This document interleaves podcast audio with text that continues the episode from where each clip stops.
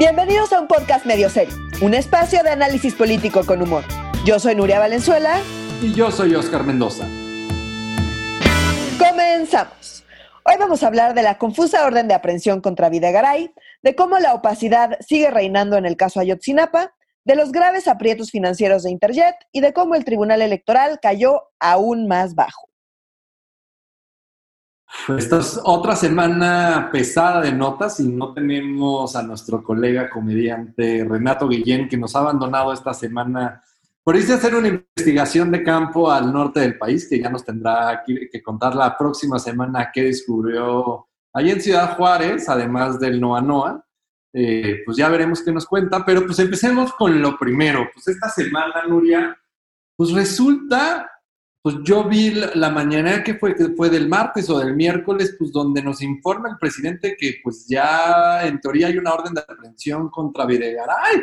O sea, como uno pues, de la verdadera mafia del poder de la administración pasada y que en teoría, pues se dice, pues entre, pues ahí en los círculos políticos que pues, Videgaray y Peña Nieto son intocables, pues por el pacto de impunidad que existe, pero tú traes este, esta información ¿no? sobre, pues vamos a ver a Videgaray que está ahí cómodamente en el MIT, que el rector del MIT, esta super universidad gringa y perfifí, este, pues defiende mucho a Videgaray y ahora qué sucedió, ya lo quieren meter al bote. Pues sí, o sea, la verdad es que esto está interesante y se junta con, con otros casos de como investigación de funcionarios del sexenio anterior, ¿no? Entonces, ¿qué fue, Reforma, el periódico Reforma, que tanto le gusta a AMLO, ahora sí no dijo nada, salió igual en sus ocho columnas diciendo como, hablando del tema este de Videgaray. ¿Qué fue lo que pasó? O sea, AMLO lo que dijo en su mañanera fue, hay una orden de, se, se solicitó una orden de aprehensión en contra de Videgaray, pero el juez la rechazó. Eso fue lo que dijo AMLO. Y luego dijeron los de la fiscalía, no, eso no es cierto, y como que hubo mucha confusión, y bueno, acá exactamente qué fue lo que pasó. Lo que pasó fue que efectivamente la fiscalía eh, solicitó a un juez federal la, una orden de aprehensión en contra de Videgaray por traición a la patria, delitos electorales y otros delitos relacionados con corrupción. El juez, al recibir. Me parece irreal. No, o sea, ninguno, me parece irreal. No, o sea, en principio, pues podrían tener información suficiente como para solicitar este orden de aprehensión. Aquí voy a hacer un paréntesis porque esto, esto se relaciona también con eh, toda la negociación que está teniendo la Fiscalía con Cebadúa. Y con los Oya también, ¿no? Y con los Oya, con los dos, exactamente. Entonces, como que, pues ahora que se acerca Cebadúa a la fiscalía, ¿quién es Cebadúa? Emilio Cebadúa era el. Cebadúa, ¿qué te comes como el, un dubalín o qué chingado? Era el oficial mayor de Rosario Robles, tanto en Sol como en Sedatu, cuando estuvo durante el sexenio de Peña, que fueron eh, dos de las, de las ocho secretarías involucradas con todo el tema de la estafa maestra. Entonces, Evadúa, ¿por qué está colaborando? Porque desde 2019 la UIF ya lo, traía, ya lo traía entre, eh, eh, entre, en la mira, pues. ¿Eh? ya lo traía ya entre ceja y ceja, exactamente, eso era lo que quería decir. Eh, ¿Por qué? qué? es un oficial mayor? Era el oficial mayor de Rosario Robles, es el que ve toda la parte administrativa dentro de una secretaría. Entonces, por él tenía que pasar sí o sí o sí todo pues, el teje-maneje de recursos que implicó la estafa maestra, que era adjudicar directamente a las universidades públicas pues, un montón de cosas que no se hacían y era un repartidero de dinero y fueron miles de millones de pesos que se desviaron. Entonces, nada más este cuate, Emilio Cebadúa y sus hermanos, movieron muchísimo dinero durante el sexenio pasado. La UIF lo detectó y detectó que pues, el dinero que habían, eh, que habían declarado, sus ingresos no coincidían con sus gastos, pero, pero para nada. Entonces, pues ya los tenían ahí en la mira y Cebadú ahora, ya que vio que pues, están apretando las tuercas a Rosario Robles y que ella no quiere ceder, pues llegó a decir, oigan, pues si yo declaro, les, regalo a Rosario Robles, les regalo a Videgaray, les regalo y pues a mí me, dejan en paz. Entonces están en esa negociación, todavía no se lo dan, pero están en esa negociación. Entonces ya cierro paréntesis de Cebadúa porque esto está pasando al mismo tiempo que sale la nota de Videgaray. Entonces, entre Lozoya y Cebadúa, pues uno pensaría que quizá es eh, creíble que la fiscalía efectivamente pues tenga pruebas en contra de Videgaray. ¿Qué fue lo que pasó? El juez que, recibió esta carpeta. También está cabrón porque muchos de los delitos que se le, se le pueden imputar a Videgaray en temas electorales o sobre corrupción, puede ser que muchos de esos delitos ya caducan, para ponerlo coloquialmente. Entonces, por eso metieron también el concepto de traición a la patria, que no es algo que vemos normalmente. ¿eh? Que está, sí, exacto. De hecho, sí, es, efectivamente fue como pues, una estrategia ilegal para pues, contrarrestar como muchos de los delitos que seguramente ya prescribieron. Ahora, ¿qué fue lo que pasó? Pues el juez lo que dijo fue, necesito que me aclaren algunos puntos de la carpeta de investigación. No rechazó la orden de aprehensión, pidió que se aclararan ciertos puntos. Y la fiscalía respondió diciendo, no, pues sabe que mejor, mejor retiramos la solicitud de orden de aprehensión. Entonces, no fue que el juez se los negara, fue que la propia fiscalía eh, desistió de, de la solicitud, aunque se aclaró, que, pedía que se dejara la posibilidad de solicitar una orden de aprehensión en el futuro, ya que tuvieran pues mejor armada la carpeta. Aparentemente la carpeta pues no está tan bien armada como, como imaginaban, o yo no sé. O sea, como que se me hace raro que, se avienten a una orden de aprehensión. si, vas a perseguir la corrupción, o sea, como parte de perseguir algo, de siquiera pensar emitir una orden de aprehensión contra un perfil tan alto, o sea, como era el segundo del gobierno pasado, del gobierno de Peña. Era el primero. No, o sea, muchos dicen que era el primero. El primero Peña Nieto, yo nada más estoy pensando. No, no, no, por eso, por eso. Pero muchos dicen que pues que Peña Nieto era títere de Videgaray, que todo lo que pasó en realidad fue. Ah, no, bueno, yo nada más estoy diciendo lo que dicen, pues, yo no sé. Está bien, está bien, está bien. Pero, o sea, y eso lo hemos visto en lugares del mundo, en Estados Unidos, Brasil, o sea, como no, no nos comparemos con Estados Unidos, pero Brasil con todo el caso de Overdrecht, no, no lo dije bien otra vez. No, es que no está eh, Renato, que es el que dice bien, eso yo ah, tampoco lo sé decir. Ellos lo escuchas, me perdonarán, o sea, como Renato ya nos corregirá la semana que viene, pero de, de toda de, la petrolera brasileira, este, lo que han hecho pues, son investigaciones ejemplares desde la Fiscalía eh, que se han sostenido ante los jueces, o sea que eso es parte del nuevo sistema penal acusatorio, o sea, recordemos que pues hoy, eh, pues, a diferencia de lo que veíamos antes en México, pues se parece más a las películas gringas que van, le presentan al juez y el juez dice, sí, te doy el orden de aprehensión o esto no está completo, pues uno esperaría pues una carpeta súper sólida, que también puede ser, se juntan un día, pues con una parte que a mí me gusta, como que yo siento que todos los temas nos llevan a un complot espantoso, este, y o sea, porque también se junta, pues ya, ya está iniciando el periodo electoral, o sea, como oficialmente ya inició en septiembre el periodo electoral, pero cada vez huele más cerca elecciones y para el 2021.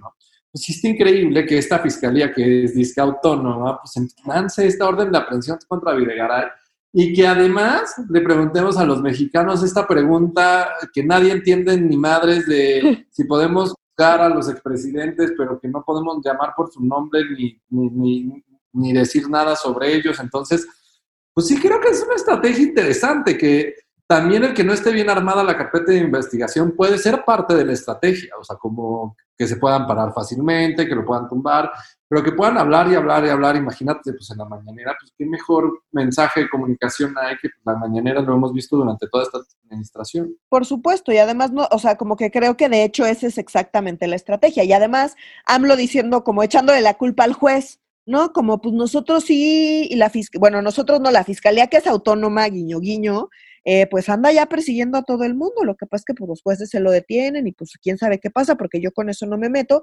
Pero efectivamente, si es que, como mucha gente dice, hay un pacto entre AMLO y Peña y por lo tanto Videgaray, pues creo que le conviene muchísimo hacerle al cuento de que lo están persiguiendo y pues en realidad no lo están persiguiendo y es nada más como para eh, una estrategia electoral que hace quedar bien a Morena, eh, donde pueden salir con el discurso de que ellos sí están persiguiendo la corrupción, cuando pues, evidentemente no. Y más en el contexto pues, de, la, de la consulta popular y las elecciones, o sea, como que siento como esto es lo que hace una carambola perfecta para, para Morena, que la verdad que jodido que se utiliza el Poder Judicial de esa manera, pues, manera, pero pues también tampoco me impresiona y me da risa que de nuevo el presidente, ay, sí, el Poder Judicial que es súper autónomo, igual que la Fiscalía y que sale y lo regaña cada ratito, y ustedes jueces que no me dan mis órdenes de acción y bla, bla, bla. Pero pues ya, ya veremos, este, yo creo que eh, esto, en estos temas de corrupción siempre me da risa que en el y es uno de los comentarios que nos dicen como, se burlan de nosotros, que este va a ser un, un, tema que nos va a dar mucho de qué hablar. Y pues sí, o sea, como que hay una orden de aprehensión contra Videgaray, a mí sí pues, me intriga y siento que es medio serio, medio cagado, porque pues, no va a pasar a mucho.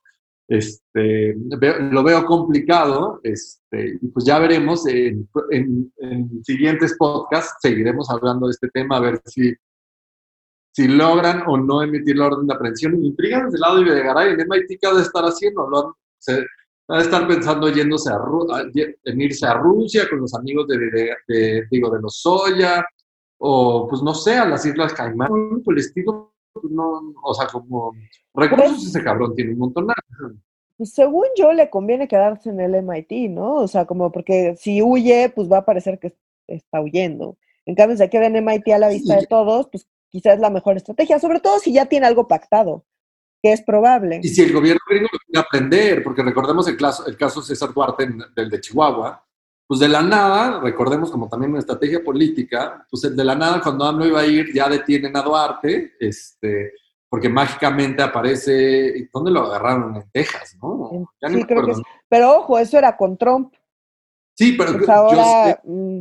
ahora vamos a ver, porque también los temas de esta semana están muy enfocados por la elección gringa, que sea, hay que decir lo que nos encantaría. Podríamos dedicarle horas y horas, pero pues. Horas, lo que está sucediendo en este momento, hispanos, no hispanos, pero no. Este podcast es un podcast medio serio donde Andrés Manuel y el contexto actual nos ha obligado a enfocarnos puramente al análisis nacional, en otras épocas mejores, no tan controladas y donde haya muchas mayores libertades. Con gusto hablaremos de lo que está sucediendo en otros países como Estados Unidos y las elecciones más arcaicas, con el sistema más arcaico que a mí se me ocurre en este momento, que me parece una locura, pero no vamos a entrarle a esos temas. No, por más que nos gustaría. pero bueno, lo que sí hay que decir es que esa incertidumbre en Estados Unidos pues se refleja en incertidumbre justo en ese tipo de negociaciones también aquí en México, en la relación con Estados Unidos, sobre todo como en esta impartición de justicia vía Estados Unidos, ¿no? Y las extradiciones y demás. Entonces, pues ya veremos eh, qué pasa en Estados Unidos y qué implicaciones tiene para pues todo este tema como medio este juego que se ha estado jugando de impartición de justicia eh, con el gobierno de Estados Unidos, ¿no? Y recordemos que Duvalín, ¿cómo, cómo, cómo se llama tu Duvalín? Este, Cebadúa. Cebadúa, que Cebadúa y los Oya pueden decir mucho, pero también si la fiscalía no lo puede probar, pues también pues es un juego de dimes y diretes que pues el juez pues, va a tener que rechazar esto o va a decir como, pues presenta más pruebas que lo que está sucediendo para ver pues, si sí realmente pueden emitir una orden de aprehensión. Entonces, este tema yo creo que va a estar interesante. El presidente lo intentó apagar súper rápido este tema, también hay que decirlo, Nuria, o sea, que tú lo dijiste desde el inicio, pero lo trató rápidamente en la mañanera no le dio tracción a este tema, entonces, no, este es uno de los as bajo la manga que traía y que nada más se reforma este periódico que tanto quieran se lo adelantó. Entonces, pues vamos a ver este, qué deriva de esta discusión. Oye, Nuria, y en otro, pues pasando uno de mis fetiches o mi fetiche político, este, el Congreso, nada más, pues yo quiero darles una nota muy rápida de algo que Nuria nos ha explicado hasta el cansancio, que es ¿Te acuerdas, Nuria, lo que nos has platicado del boquete de los 33 mil millones de pesos este, que lo iban a tomar del fondo de, catastróficos? De gastos catastróficos, ajá, de salud. Gastos del fondo de salud. Pues que ya lo habían aprobado en diputados, pues hoy hace un ratito, hoy jueves hace un ratito ya lo aprobaron en el Senado de la República, ya lo, para, ya lo mandaron al Ejecutivo, el Ejecutivo lo va a publicar en los próximos días y ah, se enjaretó 33 mil millones de pesos, que era para enfermedades de largo plazo, para pues aliviar la economía. Ah, no, este güey no está aliviando mucho la economía, pero dice que es para aliviar la economía. Pues para, pues veto a saber para qué, porque pues esta, la opacidad parece que es pan nuestro de cada día en este gobierno, que nos hubiera gustado verlo distinto, pero... Oye, y hablando de opacidad, Nuria, pasó otra cosa, pues bien, pues bien jodida, que es sobre el caso Ayotzinapa, que pues hay que decirlo, creo que lo habíamos, lo habíamos analizado desde unos ojos positivos, lo que estaba sucediendo en esta administración sobre el caso Ayotzinapa, con cosas buenas, con cosas negativas, pero pues al final del día, pues estaba la parte negativa del gobierno tumbando la verdad histórica, pero que al final no tenía toda la lógica del mundo, la verdad, y como que intentando construir una nueva narrativa alrededor del caso Ayotzinapa.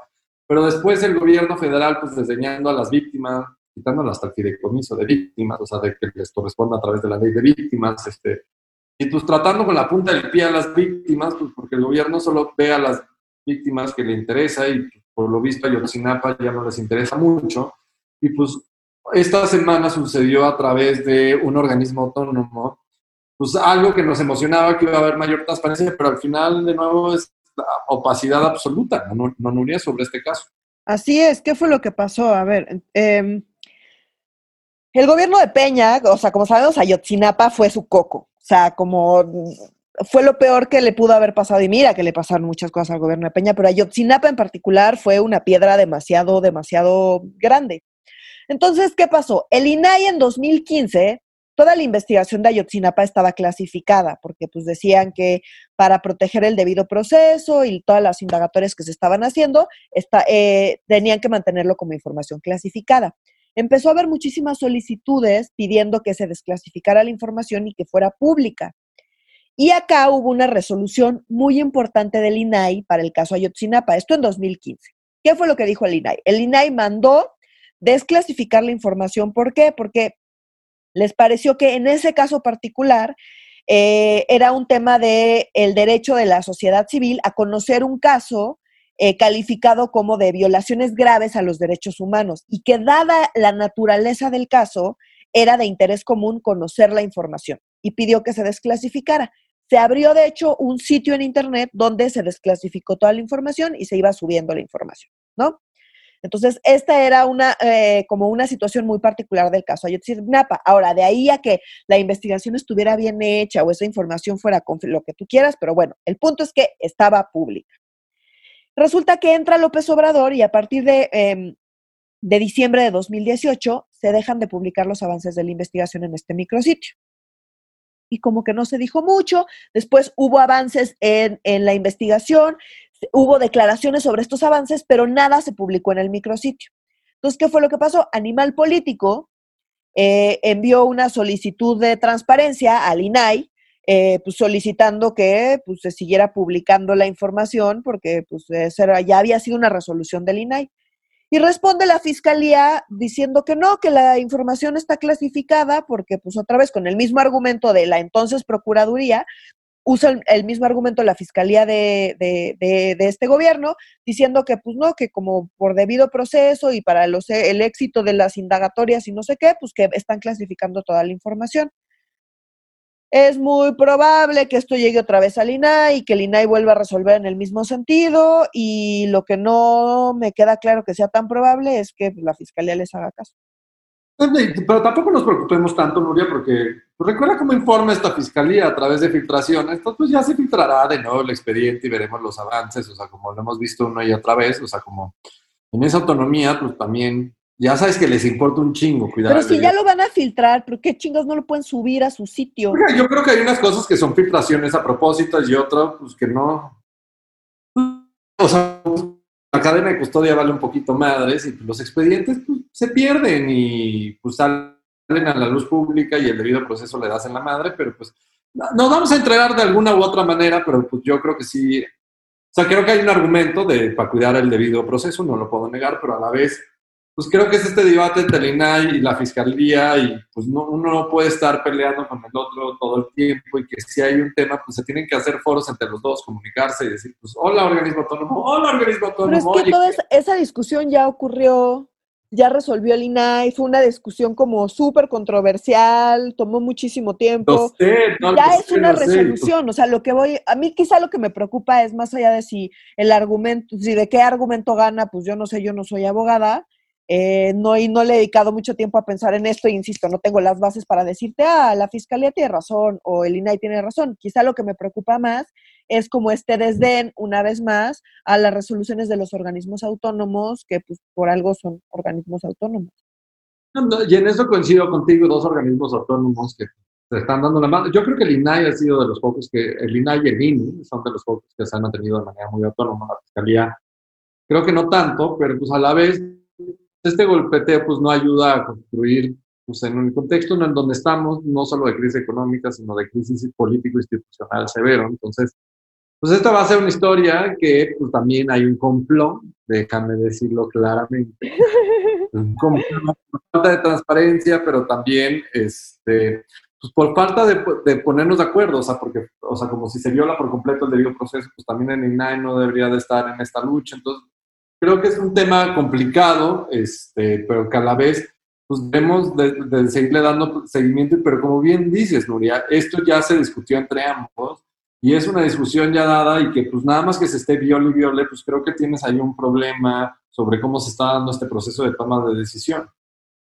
Sí, o sea, y, ahí elucubrando, yo no sé si como que haya nueva evidencia en contra del ejército, por ejemplo, o cosas, o cosas de ese tipo que pues hagan que eh, el gobierno de AMLO pues no quiera, eh, digo, que se supone que la fiscalía es autónoma, pero ya estoy asumiendo que la fiscalía es de AMLO, este, que no quiera eh, sacar quizá la luz. No sé, estoy súper elucubrando, pero se me hace raro porque me parece que el caso Ayotzinapa, dado que fue como tan grave para Peña, pues sería como un buen elemento de, eh, político para AMLO.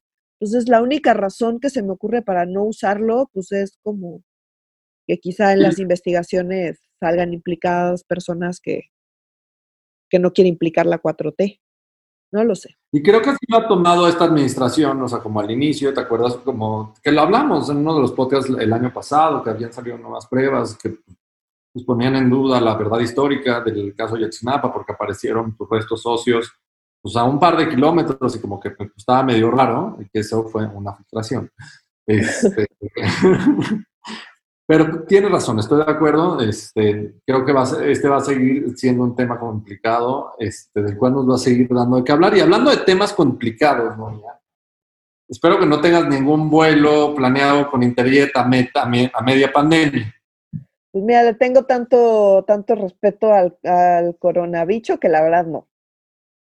Yo tampoco, pero un montonal de gente que ya está tomando aviones por razones personales, que eso no entiendo muy bien, pero este, por razones profesionales, este, como Andrés Manuel en sus giras, este, eh, pues que han, han tomado Interjet, se han visto severamente afectado, eh, afectados en los últimos días, porque recordemos que la pandemia, una de las industrias que más afectó eh, de la economía, no diría de las más, pero de las que ha sido más, de las que ha sido más visible a nivel internacional y a nivel mundial, y eso obviamente incluye México, es el caso de la aviación, o sea, 100, o sea, como miles de vuelos parados y varados ahí en, en los aeropuertos a nivel internacional, pues tiene un costo altísimo para las aerolíneas y que las aerolíneas nunca han sido muy eficientes para administrar el dinero con unas deudas espantosas, tanto en México como en el mundo, y ya hemos visto que en un montón de mundos han declarado en quiebra.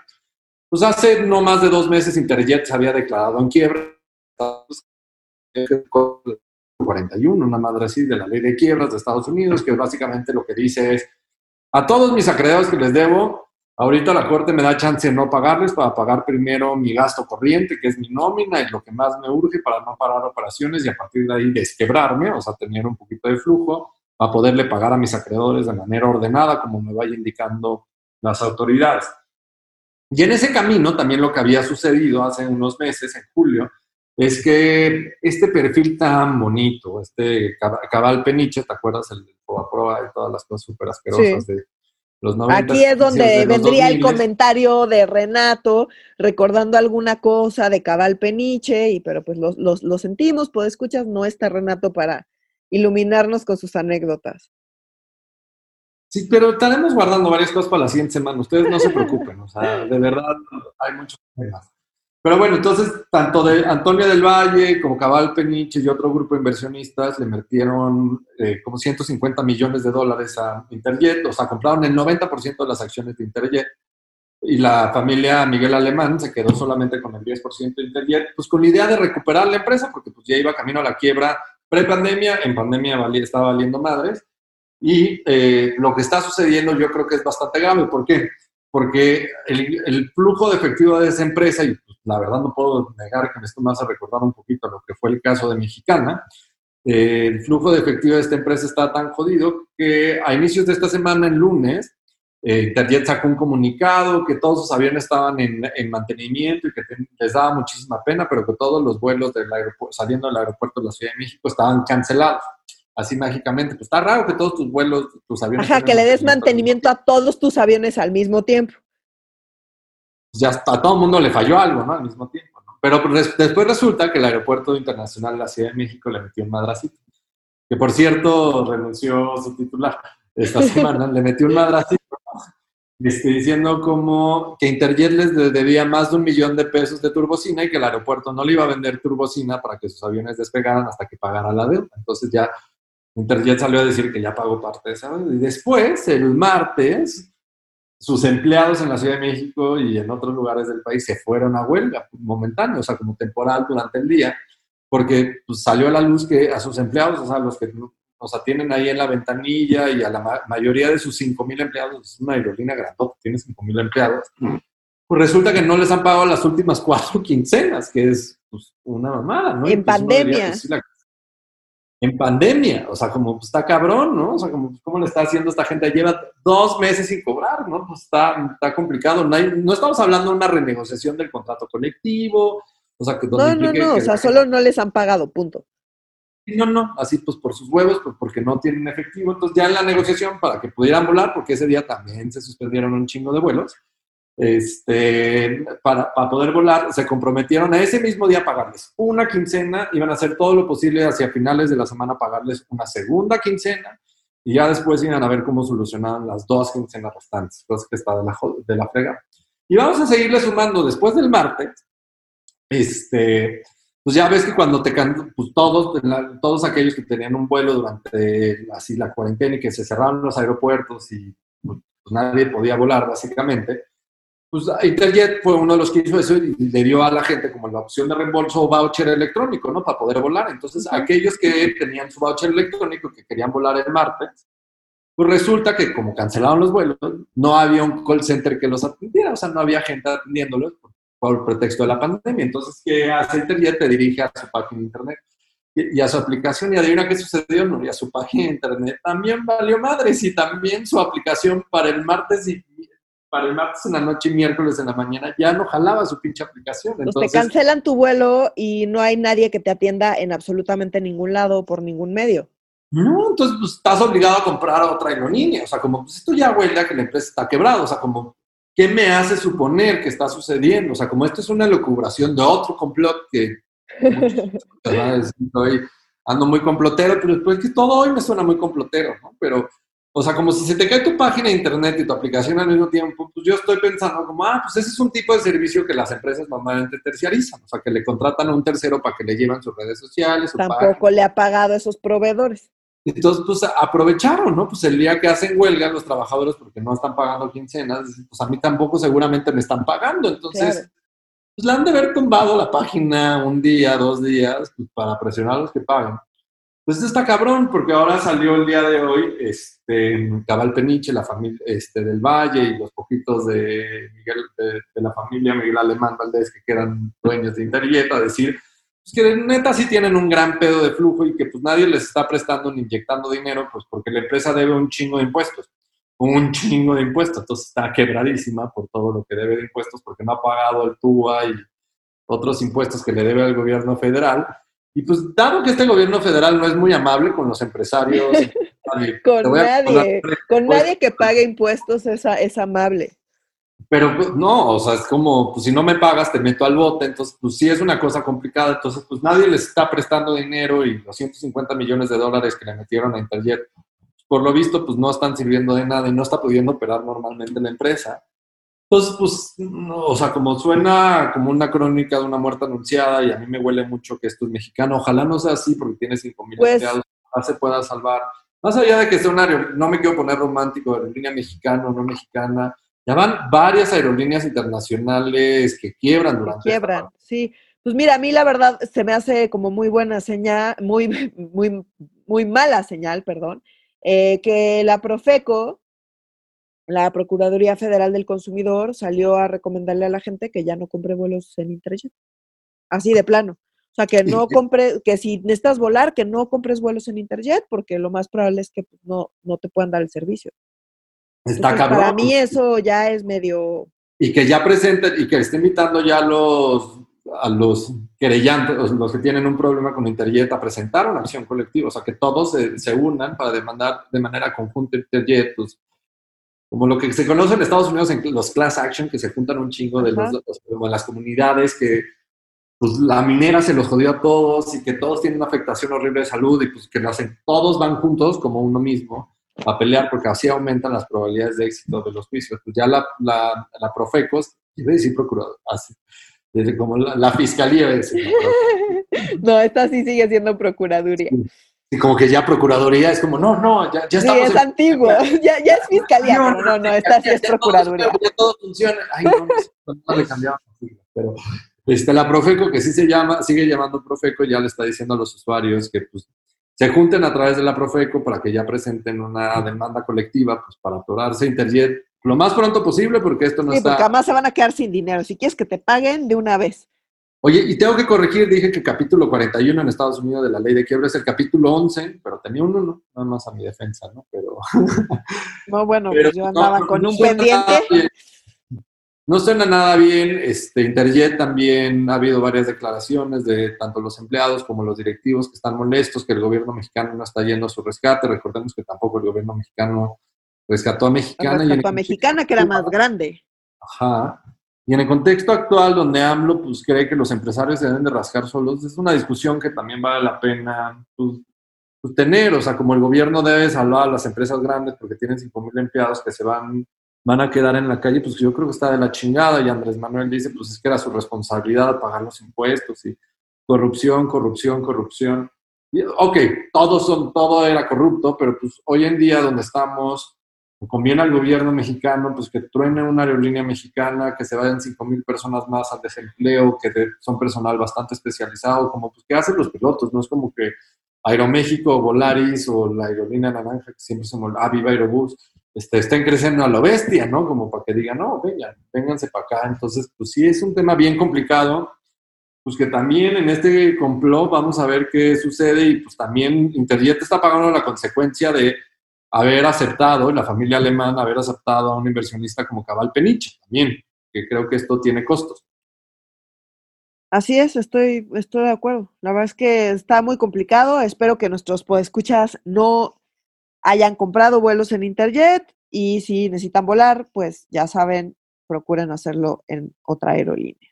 Y si compraron, pues ya diríjanse a la Profeco. Pues sí, este si compraron, pues sí, vayan viendo qué onda con pues en la pues, Profeco. Oye, Nuria, y en temas menos amables todavía, como esta semana sucedió algo, pues que a mí ya no me impresiona, pero que digo, de las mamadas del Tribunal Electoral del Poder Judicial de la Federación. En este capítulo, Nuria nos cuenta cuál fue la que sucedió esta semana. pues bueno, o sea, como justo cuando creíamos que el tribunal no podía caer más bajo, pues resulta que cambió la, eh, la presidencia del tribunal y ahora el nuevo presidente del tribunal es José Luis Vargas Valdés. ¿Quién es José Luis Vargas Valdés? fue eh, justo el magistrado que tuvo, eh, que mm, generó el proyecto para no darle el registro a México Libre, al, partido de eh, Margarita Zavala y Felipe Calderón que en su momento, ¿te acuerdas que lo platicamos y dijimos que, pues, que era increíble que con los mismos argumentos le habían dado el registro a los aleluyos, pero le habían negado el registro a México Libre. Pues bueno, pues el magistrado encargado de, ese proyecto y de argumentar eh, que, no había que darle el registro a México Libre fue justamente José Luis Vargas. José Luis Vargas es muy cercano al PAN, de hecho tuvo varios eh, puestos importantes con Felipe Calderón. Entonces, pues decían, bueno, pues quitarle o no, negarle el registro a México Libre es de alguna manera ayudar al PAN, porque pues está, e, evita que el voto panista se divida, si es que todavía hay algo como un voto panista. Y, eh, y por otro lado, pues le, le hace el favor a López Obrador, cuyo archienemigo es Calderón, y lo último que quiere es verlo competir en las elecciones. ¿no? Entonces, pues dos pájaros de un tiro, le queda bien con el PAN, queda bien con AMLO, y pues seguimos avanzando, y pues, ¿cuál es el siguiente paso? Aparentemente, darle la presidencia del tribunal. Hay que decir que fue una votación dividida. La otra opción era era eh, Reyes Rodríguez, que es uno de los tres que siempre decimos que son que los tres disidentes del tribunal, que siempre se los mayoritean, que son Reyes Rodríguez, eh, Reyes Rodríguez, perdón, Janino Tálora y Indalfer. Siempre se me va su apellido. Tiene raro, el raro. El, del, nombre raro ese.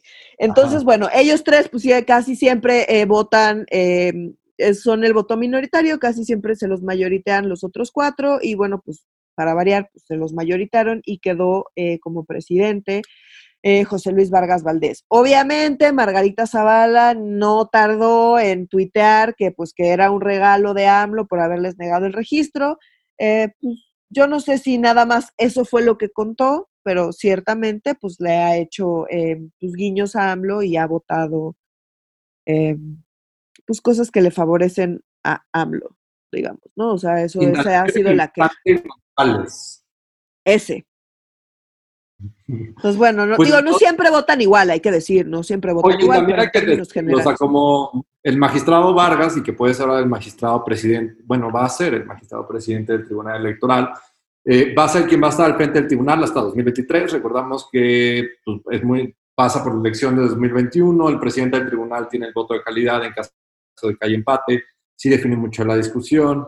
Eh, también recordemos que al inicio de esta administración, la unidad de terrorismo financiero lo estaba investigando a través de Santiago Nieto porque eh, encontraron que sus ingresos está, crecieron inexplicablemente durante los últimos años, que pasó de un millón a siete millones de pesos a comprar casa en las lomas, este, oficinas en el centro. la historia se repite, ¿no? O sea, como ya no les tengo que contar más. Sí, no. Pero como que sonaba raro, pero al final no llevó, como que al final dejó de hacer ruido y después hubo como una campaña de desprestigio grande, como de los medios de comunicación hacia el, hacia el magistrado Vargas, por dos razones. Uno, porque fue uno de los que orquestó el tumbar de manera pues bastante ilegal a la magistrada Janino Talora, que era la presidenta del tribunal. La, de la presidencia, que la obligaron a renunciar. Porque ella debió haber durado hasta ahorita, recordemos, y lo obligaron a renunciar. Pues bueno, él fue uno de los que orquestó este pequeño golpe de Estado dentro, de, dentro del Tribunal Electoral del Poder Judicial de la Federación. Además, también ha salido a relucir que tiene una de las ponencias más caras, o sea, casi del mismo tamaño que el presidente saliente del Tribunal Electoral. Este, o sea, que tiene un chingo de personal con muchísima lana. También pues unas cosas más amarillistas, que pues en este contexto, en esta administración no se ve nada bien, que le fascina viajar en Premier y quedarse en hoteles de lujo y que es, de los magistrados que más ha viajado durante, durante, ¿cómo se llama?, todos los años que lleva siendo magistrado y que viaja pues como a las anchas del erario público, que lleva a la familia, bla, bla, bla. Pero al final del día no creo que es como un, pues un perfil nada puro para estar al frente de la presidencia, creo que le sirve mucho más a Morena, este, aunque sí, tienes razón, Nuria tiene nexos con el PAN, pero pues yo creo que son nexos pues, que tienen que ver más con el poder, con quién está en el poder, con quién de y pues, su chamba y pues no tener la unidad de terrorismo financiero se significa pues apoyar a Morena y ser compa de Morena, ¿no? Así es. Entonces, bueno, entre otras resoluciones controversiales, eh, planteó la nulidad de la elección de la gubernatura de Puebla en 2018. Ah, sí es cierto, para quitársela al pan, ¿no? Exacto. Y, o sea, te digo que ahí. Y en su momento, pues dijo que no, que para nada había presiones adentro, adentro del tribunal, ¿no? Él siempre ha dicho que no. Siempre lo han acusado de que pues está cediendo a las presiones y él siempre ha dicho que no. Pero pues la verdad es que sus, pues el sentido de sus votaciones y, y sus proyectos, pues parecen indicar otra cosa. Estoy de acuerdo, ¿no? Y pues con estas malas noticias y yo diría con pues, noticias grandotes, chiquitas, medianas, pequeñitas, y una mezcla distinta y con la coyuntura de las elecciones de Estados Unidos. Pues nos despedimos esta semana, nos vemos, nos escucharemos la próxima semana nuestros queridos podescuchas. Así es, esperamos arrancarles más risas la próxima semana, la verdad es que pues eh, entre que nuestra atención, no lo vamos a negar, está, ha estado más del, otro lado del río Bravo, que no tenemos a Renato, pues... O, sea, como, o sea, como este podcast y nuestro colega, compañero... No es lo mismo. Disculpen si buscaban más risas. Hicimos lo posible, pero no somos no, no, pero pueden poner videos de Renato. Sí, la verdad es que sí. Si lo extrañan mucho, pongan videos de Renato. Les agradecemos mucho, síganos comentando en nuestras redes sociales, que son Nuria. Eh, en Instagram estamos como arroba medio serio, en Facebook estamos como Facebook diagonal medio serio MX y en Twitter estamos como eh, medio guion bajo serio. Pues con eso nos despedimos, Nuria. Yo para este podcast medio serio me despido. Yo soy Oscar Mendoza. Yo soy Nuria Valenzuela. Adiós.